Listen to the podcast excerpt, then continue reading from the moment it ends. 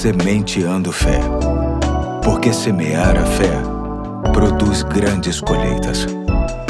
Olá, aqui é o Pastor Eduardo. Hoje é sábado, dia 15 de outubro de 2022, dia do professor, e aproveito para deixar o meu abraço a todos os professores que me ouvem. E muito me honra estar com você no último episódio da série Imperativos, que tem como texto básico 1 Coríntios 16, 13 a 14, que diz assim: Estejam vigilantes, mantenham-se firmes na fé, sejam homens de coragem, sejam fortes, façam tudo com amor. Vale lembrar que o contexto aqui se refere a algumas recomendações que Paulo, o apóstolo, faz a seus liderados da igreja de Corinto, e em meio a tantas recomendações, o apóstolo traz cinco imperativos que cada cristão deve ter na ponta da língua. São eles: vigiai, estai firmes na fé, sejam homens de coragem, fortalecei-vos e façam tudo com amor. Encerrando então a série, quero tratar do imperativo façam tudo com amor. Dificilmente existirá algum problema humano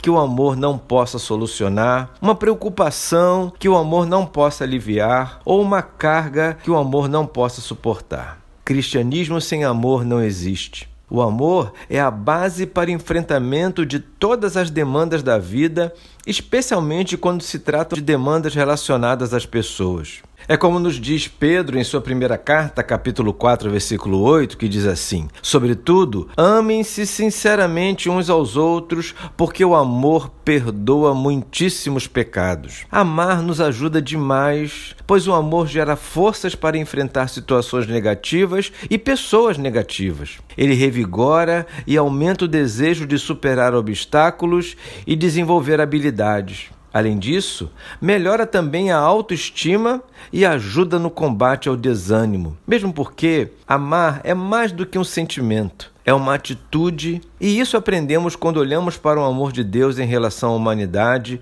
descrito em João 3,16. O Senhor não apenas disse que amava as pessoas, mas, como prova desse amor, entregou o seu Filho para que desfrutássemos de vida eterna. Te deixo uma boa pergunta. Você já pensou como seria a vida sem amor? Como seria a sua vida sem amor? A clássica resposta é que seria sem Deus. Porque vida sem Deus é vida sem amor. Mesmo aquela pessoa que não acredita em Deus, desfruta do amor de Deus, a começar pela sua mãe, que só ama como mãe, porque Deus criou a mãe carregada de amor pelos seus filhos. Entenda, toda fonte de amor se encontra em Deus. E por isso, quando fazemos as coisas por amor e com amor, cumprimos um propósito muito nobre que Deus tem para todos nós. Que a sua vida seja repleta de amor. Hoje fico por aqui e até segunda, se Deus quiser.